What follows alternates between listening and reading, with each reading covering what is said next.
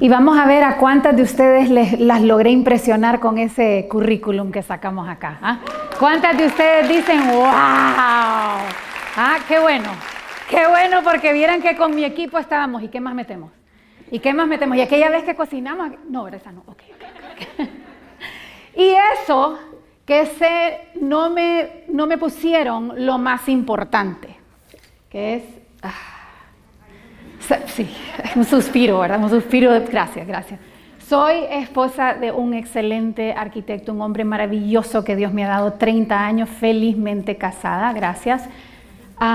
soy madre de tres hermosas mujeres. Dice mi marido que por favor por lo menos consigamos un perro macho para que él no sea el único hombre en la casa. Dice que se viene a sentar con el jardinero para por lo menos hablar de cosas de hombres. Madre de tres hermosas mujeres la primera hija, la hija mayor de seis hijos, para los que me siguen en mis redes, esta mujer es más famosa que yo, mi mamá tan bella. Eh, la hermana mayor de cinco, somos dos hermanos y cuatro mujeres. Somos un familión. Ay, sí. Y abuela, abuela, yo no les puedo explicar lo que es ser abuela de verdad que para uno de mujer es como cerrar un ciclo de vida. ¿Sabes? Es como, es como estar en una carrera toda tu vida, porque la vida es de carrera, ¿verdad? Ahorita hablaba doña Rebeca de los importantes logros que hemos logrado, las metas que hemos alcanzado. Y la vida es de varias carreras. Y para mí, una de las carreras más importantes fue la de formar una familia. Y tener el nieto es como haber cruzado la línea. Es como haber dicho, gané, lo logré. Y es importante porque la única manera que si sabemos todos los esfuerzos que logramos, todas las desveladas, todas las platicadas, todo el tiempo, dinero, esfuerzo, desgaste emocional que invertimos para lograr un sueño hacerse realidad, solo sabes medirlo si pasaste la meta.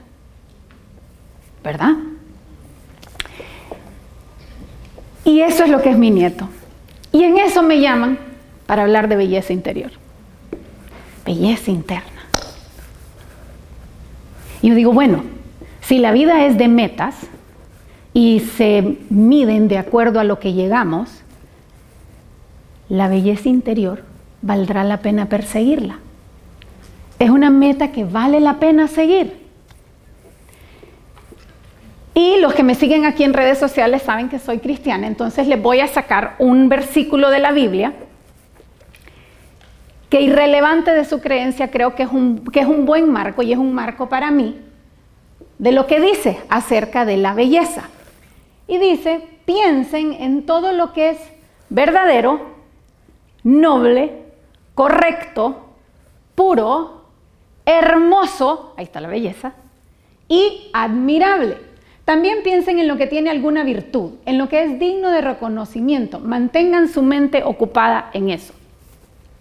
Y yo sé que cada quien va a definir, esa es la, esa es la individualidad, ¿verdad? Y esa es la, la belleza de ser tan distintos. Cada quien va a medir estas virtudes a su manera pero me parece un buen marco de referencia y relevante de tu creencia. O sea, nadie se levanta un día diciendo, ay, yo sueño con ser fea. La verdad, no. Pueda que no te importe que te hayan dicho fea, pero nadie sueña con ser fea. Nadie sueña con decir yo quiero ser falsa. ¿Verdad? La verdad que estas son virtudes dignas de seguir. Y la Biblia, que es mi marco de referencia, dice, la belleza es algo digno de perseguir. Y mm,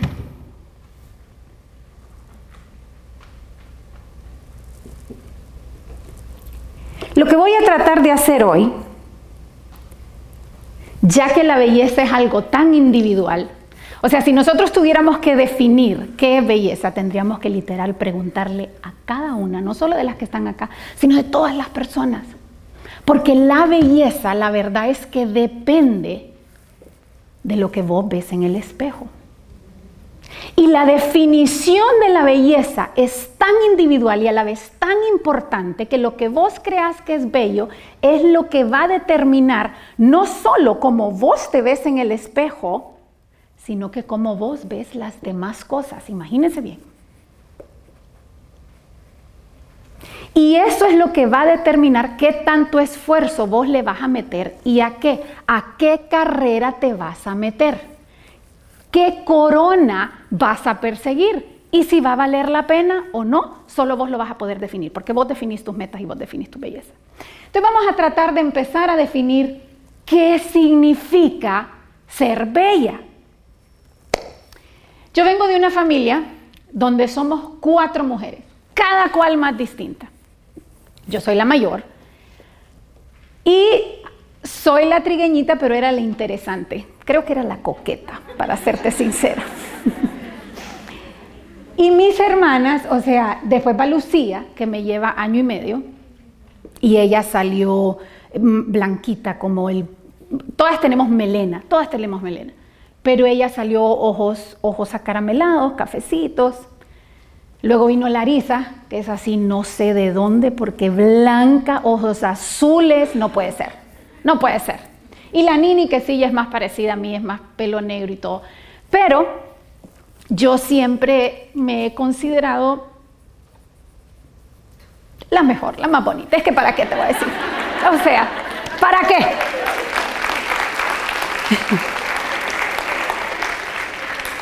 Y no es que las miraba feas, o sea, no, son bonitas, pero, pero, ¿verdad?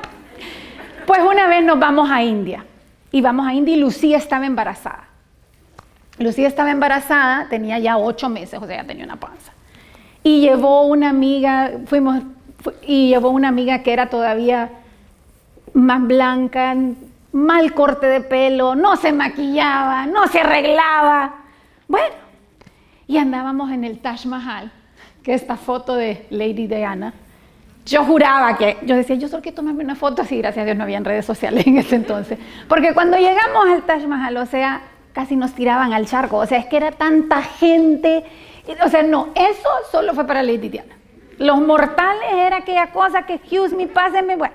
Había tanta gente que encaramamos a Lucía en una em, columnita que había ahí porque estaba embarazada, andaba con la panza y, Lucía, métete aquí que te van a botar.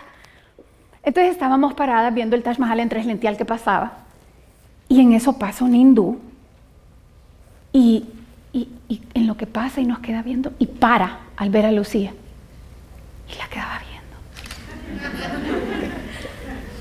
Y el Taj Mahal estaba allá, Lucía estaba acá. O sea, no es que estaba viendo el Taj Mahal, estaba viendo a Lucía. Y, y como al rato de estarla viendo, Lucía ni se percataba de lo que estaba pasando, al rato de estarla viendo, me vio que yo le estaba viendo como... Y entonces ya solo... Y me dice en inglés, She's beautiful, es bella. Y yo, pues sí. No es fea. Y la verdad no estaba esperando que me dijera nada a mí. Me pareció tan extraño que ella la quedara viendo, pero de verdad como un ídolo. O sea, es que era algo entonces yo estaba más pensando en eso, yo no estaba esperando que ella me dijera algo a mí. Y la tarada viene y me dice, ¿por qué me quedo viendo pero con una cara de lástima? Y me dice, usted corazón bonito. Ella es bella. Y yo, gracias a Dios, había tanta gente a mi alrededor que no puedo decirle, venga para acá, ¿cómo así? O sea, primero no me conocía. ¿Cómo para que me va a decir que tengo un corazón bonito? No me conoce. Lo que me estaba diciendo era que yo era fea. Has estado en una situación donde vos decís, ¿cómo así que me estás diciendo? O sea, yo sé que querés quedar bien. Hubiera preferido que me dijera, mala persona, pero sos un espectáculo. ¿Sabes? Pero no, la Lucía y la amiga de Lucía eran las que todo el mundo pasaban y la volteaban a ver. A mí nada. Yo era invisible en India. O sea, nadie me volteaba a ver, nadie me hacía ojitos, nada. La belleza es relativa. La belleza no se puede medir, porque en efecto lo que es bonito para vos va a ser feo para alguien más. Los hindúes están claramente equivocados, pues.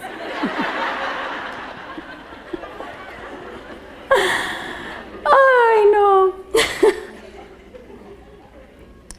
Entonces, a pesar de que sabemos que la belleza es relativa, nos metemos a esta carrera, ¿verdad? Ah, y, y, espérate, y entonces el maquillaje y el, el, el. Miss Universo ha tratado de medir la belleza. Y ya vieron el, el escándalo que se armó en este último Miss Universo, que si fue comprado, que si debió de ser la rubia, la negra, la flaca, la alta, la gorda. O sea, a un Miss Universo donde las reglas están claras, donde los jueces ahí están claros, donde hay, hay controversia, no se puede llegar a una definición exacta de qué es belleza. Ajá, y la vida no es un Miss Universo. Porque ¿Quiénes deciden quién entra y quién sale? ¿Quiénes deciden cuál es la más bella? Dependiendo de qué. Y lo más importante, ¿qué gano? ¿Cuál es la corona que me vas a dar y cuánto me va a durar? Porque aunque mis universo es un negociazo por lo que escuché, también eso tiene su tiempo límite, ¿verdad? La vida no es un concurso, no hay manera de medirlo. Cuando, cuando yo empecé las redes, sociales. Cuando yo empecé YouTube, para las que no me siguen, YouTube ha sido como mi, wow, ¿verdad? Porque eh, no, cuando yo empecé, uno no se vendía en las redes, eran marcas. Vos representabas una marca y había lineamientos bien claros. Yo empecé yo. Y cuando yo empecé, yo me acuerdo que lo que yo quería era, mira, me acuerdo hablar con Nacho, que fue el primero que me filmó, y decirle, mira, yo no sé de qué va a ser el video porque primera vez que yo estoy diciendo que una persona X random me está diciendo, fílmeme. Yo creo que mi vida es interesante. Tenemos una vida interesante, la, la, tienda era para promover la tienda, pero yo más que nada quería promover la dinámica de familia, todo lo que hacíamos, que éramos un chiste. Yo quería sacar a toda mi familia, pero las taradas se ponían así de, cuando sacaba la... Entonces, bueno, tuve que salir yo. Pero cuando yo empecé, una de las cosas que yo tenía bien clara era que yo le decía, mira, yo no quiero que esto altere mi vida, porque mi vida es muy ocupada. Yo tenía mis tres hijas chiquitas. Entonces, vos me vas a sacar como yo ande. Nada de que denme un script y espérate, ya vino el maquillista y el salón y el esto y las luces. No, no, no, no, no, no. Porque mi mayor estrés era salir a la calle, que alguien que me siguiera en redes, pero que no me conociera personalmente, me viera y dijera,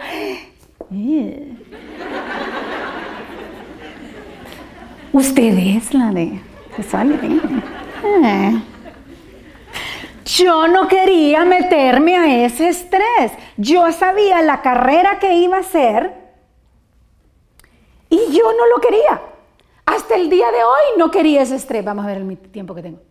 Incluso ahorita que estoy casando a mi hija de en medio, que está en la boda, eh, que es la boda, ah, esa es otra charla que tengo que dar para otro día. Pero de verdad que cuando vos te estás casando parece que entraste a otro mundo, como que de pronto abriste una puerta y estás en la ciudad más cara, con los precios distintos. ¿Y por qué? Porque el estándar ha subido tanto que ya no puedes regresar, porque una vez que vos me ves con maquillaje de boda, ya lo que era de diario y es como, ¿y por qué no te...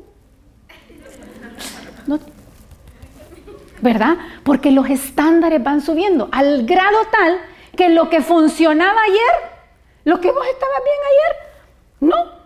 ¿Por qué? Porque la belleza nunca terminaste alcanzarla. Es una carrera que nunca termina, el estándar nunca deja de subir. A mis 50 años, que fue el año pasado, cálmense, me metí a karate. Ah, no, pero no era eso que les quería contar. Pero sí quería contarles que me metí a karate que estoy bien fascinada. Pero a mis 50 años nunca me he puesto Botox. Y ojo, no es que haya nada malo con ponerse Botox, ya lo estoy analizando porque la edad nos pega a todas. Pero yo no he querido meterme a esa carrera todavía, porque mis arrugas no me estresan tanto, todavía no me estorban tanto. Gracias a Dios. Sin embargo, mi pelo, me hice la nanoterapia hace como un año, ¿verdad, Lucy? Me hice la nanoterapia. Y mi pelo, o sea, claramente, si ustedes me siguen en mis redes sociales y me ven en mis peores momentos, dicen, a esta mujer no le interesa nada, no le da pena nada. Y mi pelo, yo siempre que Lucía tiene mejor pelo, eso sí, y Larisa, babosas. Pero em, mi pelo nunca ha sido causa de estrés para mí. O sea, es más, a veces Lucía, espérenme, déjenme. Mm, yo, Lucía, no importa. Yo solo quiero que escuchen lo que tengo que decir. Mi mensaje ha estado claro. Ay, Dios, espérate. Ok, testing. Pero mi pelo nunca me ha estresado, a pesar de que sí, pues la gente lo ve y a veces es como, oh, hasta yo, como vamos a ponerle un filtro, porque. Pero cuando me hice la nano, ah, no, no, no, no, no, ahora mi pelo empieza un colochito a salir por acá el frizz y yo, Vanessa, necesito ir, ajá, ¿a qué hora llego? Pero es una carrera que yo sabía lo que me estaba metiendo, era tiempo. O sea, ya tenía no sé cuántos seguidores y Lucia me dijo, vaya. Pero ves, es importante que nosotros sepamos en qué carrera nos estamos metiendo, qué estamos persiguiendo, cuánto nos va a costar, cuánto nos va a costar y si va a valer la pena, porque solo nosotros podemos definir en qué vamos a invertir nuestro tiempo, en qué vamos a meter nuestro esfuerzo. ¿Qué estamos persiguiendo? ¿Cuánto va a durar esa corona? La belleza es temporal, nada dura para siempre. Para los que me siguen en las redes sociales, eh, ¿quiénes de acá conocen o han visto a mi mamá en mis redes sociales? Ah, bueno, pues los invito a que vayan a verla porque esa mujer a sus setenta y pico de años es impresionante. O sea, de verdad que su energía y vos la ves. Yo vengo de una familia de mujeres fuertes. Y mujeres mi abuela tenía 90 años. Y yo iba de viaje con ella, íbamos al sur a entregar bolsas y regresábamos el mismo día. Yo regresaba que no podía ni caminar y ella poniéndose maquillaje que si quería que saliéramos a cenar. Y a pesar de que son mujeres fuertes y han sido mujeres externamente bellas, ágiles, la edad les pega. Mi mamá, que es incansable y que todo el mundo me dice, ay, no, es que yo quisiera tener esa energía, es que qué barbaridad su mamá, y que sí me baila la vuelta dos veces porque de verdad que no se cansa, pero yo que he sido su sombra, yo que la conozco, yo que la sigo, yo que la he estado viendo, te puedo decir, ya no es la misma ya no es la misma, ya su pelo, a pesar de que sigue teniendo melena, ya no tiene tanta. Me dice, Marcela, ya me canso, se ha hecho, se ha hecho cosas, ¿verdad? y por eso se ve muy bien también. Y la genética ayuda. Pero la belleza, así como la edad, es temporal.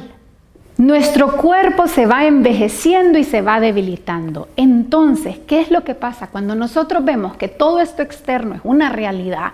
O sea, aquí quién me puede decir, no, pero viera que no, excepto las de 20, 30 años, espérenme.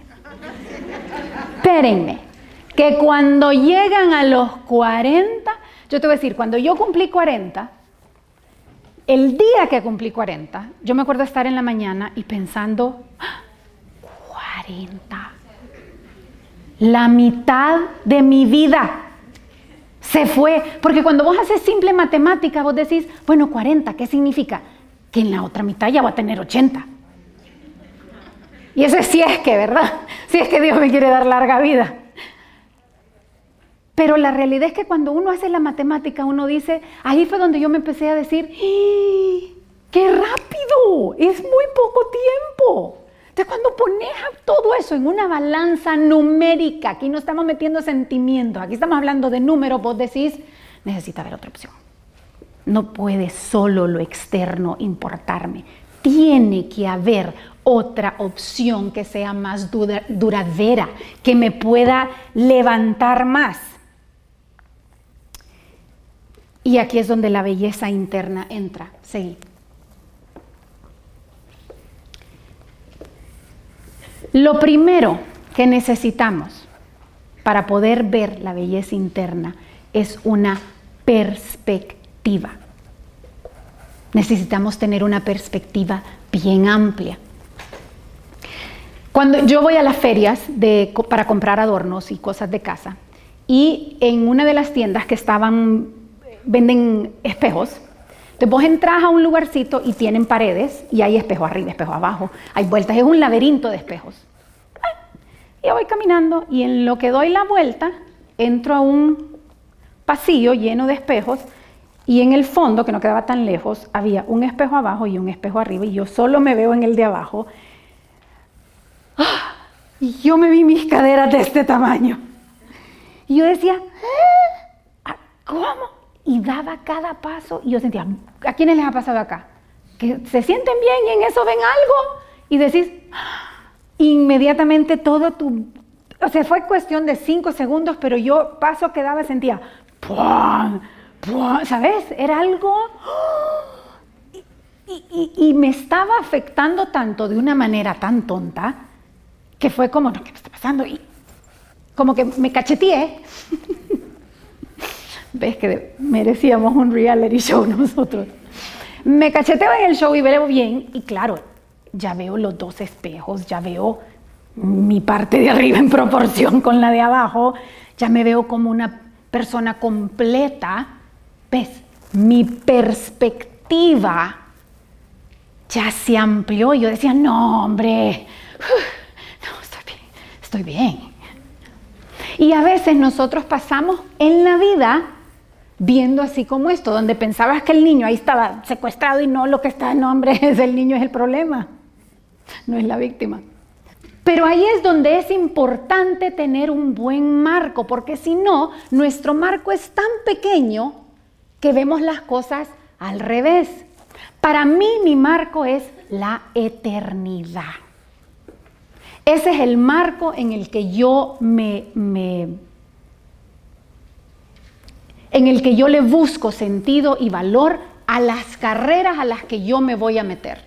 Para mí es la eternidad. Yo sé que hay varias creencias y las respeto cada una, pero hay cosas que nosotros podemos estar de acuerdo. La primera es que todos nacemos. La segunda es que todos morimos. No sabemos cuándo, no sabemos cómo, pero sí sabemos que vamos a nacer y que vamos a morir. Y no estamos al 100% claros de exactamente qué pasa después.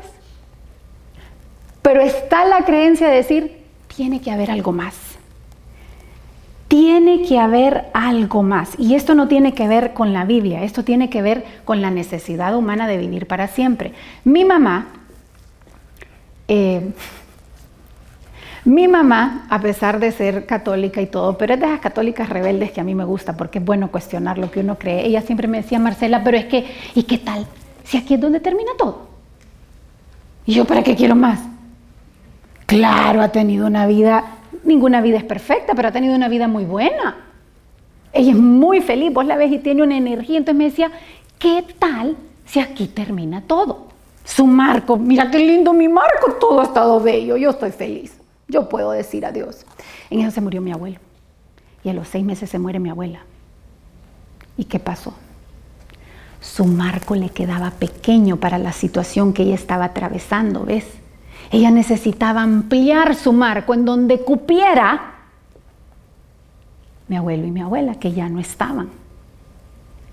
Y es lo que pasa, tu marco de referencia tiene que ser lo suficientemente grande para que vos podás afrontar todas las realidades que se te van a venir, irrelevante de tu creencia. Entonces les quiero dar este otro versículo que para mí me ayuda y me da mucha paz. Dice, no nos damos por vencidos. Oiga bien, es cierto, es cierto que nuestro cuerpo se envejece y se debilita, pero dentro de nosotros... ¡ah! Nuestro espíritu se renueva y se fortalece cada día. ¿Ves? Perspectiva. comparación con cosas mucho más grandes, vas ampliando tu marco.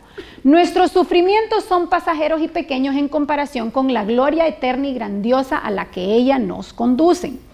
Cuando yo tenía 16 años, eh, sufrí por más de 10 años anorexia y bulimia. Y en el momento que yo estaba pasando por eso, en ese marco tan pequeño que uno tiene a los 16, 20 años, ay, no saben cómo yo odiaba a Dios y no saben cómo lo culpaba y no saben cómo yo odiaba mi vida, no entendía. Pero esa es la belleza de poder ampliar tu marco, que ya no solo te centras en un momento, aquí no está negando las injusticias porque las hay Aquí no está negando los sufrimientos porque los hay, irrelevante de la creencia que vos tengas. Aquí te está diciendo, espérate, hay un propósito. ¿Ves? Te da perspectiva, te da balance. No todo es malo, no termina aquí. Hay que tener una perspectiva grande. La anorexia y la bulimia fue lo que a mí me ayudó a tener que buscar algo interno que me sostuviera, porque yo lo externo lo tenía al revés. Lo externo estaba dominando lo interno.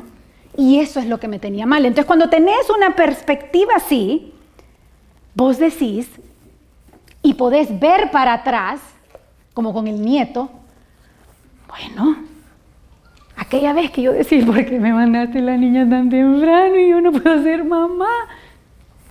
Valió la pena. Todo ese sufrimiento, toda esa inseguridad, toda esa duda. Imagínate que ahorita les dijeran, no hay mañana. La eternidad te da esperanza. Te pone las cosas en, su posición correcta. Porque si te dijeran, el mundo se acaba mañana para todo el mundo, lo que te frustra hoy te seguiría frustrando. Las cosas que te importan te seguirían importando. O le darías un cambio completo a tu vida. Tiene que haber, tiene que haber más. Tiene que haber más. Yo me acuerdo eh, hace poco estábamos viendo un video con Mark de, la playa y eso fue hace años y yo me veo pasar y le digo, ¡Ah! para, esa soy yo, en de baño, así me miraba. No saben, es que cuadritos, músculos. Yo le decía, o sea, no me miraba, yo en ese entonces me recuerdo que no me miraba fea. Ya les dije que yo no tengo ese problema, pero no me miraba como me estaba viendo en ese video. Yo era como Mark, porque no me dijiste que yo tenía ese cuerpazo. O sea, yo merecía estar en la revista, en la portada con bikini. Ese día yo decidí, eso me pasó como... Ese día yo dije, ya no voy a creer en lo que veo por fuera. Yo me voy a creer guapa, pero así de portada. Porque me creía bonita, pero no de portada. Ahora sí. No me importa cómo me vean ustedes. Yo me siento deportada. La perspectiva importa. Tenemos que tener la perspectiva adecuada. Entonces, aquí dice, nosotros no miramos lo que se puede ver, sino lo que no se puede ver. Porque lo que se puede ver solo dura poco tiempo. En cambio, lo que no se puede ver dura para siempre. ¿Ves? ¿Cuántas de aquí pueden identificar que a pesar de que tengas el espejo enfrente, a pesar de que estén todas tus amiguis diciéndote si te ves bella, estás divina, te juro que adelgazaste cinco libras mínimo. Y vos por dentro decís, no lo veo. ¿Por qué? Porque lo que vemos no es tan importante como lo que no vemos, la batalla está en la mente. Entonces, ¿qué se tiene que hacer? Pausar. Hay que pausar para saber qué es lo que estás pensando. Hay que retar qué es lo que sí ves. Yo soy una persona que me encanta conocer y platicar con gente distinta, que no tenga miedo a decirme, no, pero vos estás loca porque yo pienso esto y esto, y que me, que me sostenga sus verdades porque retan las mías. Porque yo no, yo no te puedo decir a ciencia cierta que yo, amén. No, Nadie te lo puede decir. Por eso es que somos tan distintas y por eso es que agregamos valor. Porque si vos crees distinto a mí y me lo podés defender y podemos tener una conversación inteligente, ambas vamos a crecer de eso y vamos a salir o más fortalecidas o más moviditas a la izquierda. Vamos a saber, espérate, ¿y esta corona que yo pensé que estaba siguiendo? No. Ahora, aquí es donde entra el dilema. Porque con toda esta plática que les he dado, y ahora el maquillaje, ¿qué hacemos? Y entonces, ¿cómo hacemos si Marcela acaba de hablar de que no, que para qué se vamos a, para qué se va a poner Botox si usted no lo necesita? ¿Ah? Porque aquí no estamos hablando, ¿cómo hace un atleta para ganar un premio? No deja de vivir, no deja de importarle lo normal, ¿verdad? La familia, los eventos, la salida. No, es que se enfoca. Esa es la belleza de esto. La belleza interna no cancela la externa, la eleva, la pone en el marco perfecto en el lugar correcto. Un atleta si quiere ganar sabe que tiene que escoger, espérate, pero, pero ¿qué vas a hacer? ¿Vas a ganar esta carrera o te vas a meter en la otra? No puedes ganar las dos al mismo tiempo. Y tenés que escoger. Y la belleza es que nosotros tenemos la libertad de escogerlo. Usted está en todo su derecho de decir, a mí me vale, yo me voy a enfocar en verme espectacular. Cuando le vaya fallando lo espectacular afuera, recuérdese, ah, pero queda otra opción. Es justamente el haber pasado por la anorexia lo que me dio a mí la fuerza de decir yo tengo. Ustedes saben que yo, yo iba buscando y yo retaba todo, todo lo que me decían porque yo sabía el infierno que yo estaba viviendo. Entonces a mí no me podían vender, no, pero ¿y si te maquillas? ¿Y si haces esta dieta? No, no, no, no, no, yo no necesitaba cosas externas, mi problema yo sabía que era interno. Y tuve que resolverlo internamente, tuve que decir entonces, ¿por qué voy a valer? ¿Por qué me voy a sentir valiosa? ¿Va a ser por adentro o va a ser por lo de afuera? Porque lo de afuera me estaba volviendo loca. Y el haber pasado por eso fue lo que me permitió, me acuerdo Lucía la primera vez que me decía, mire que la foto que salió, usted subió un video a YouTube y, no está bien, y, pero ¿y qué pasó? ¿La sonido? No, es que usted sale como inflada. ¡Ah! Niña, Leo, pero se escucha. Sí, se dice lo que, las cosas salen bien. Sí, no te preocupes. Mejor cuando me vean me van a decir, qué flaca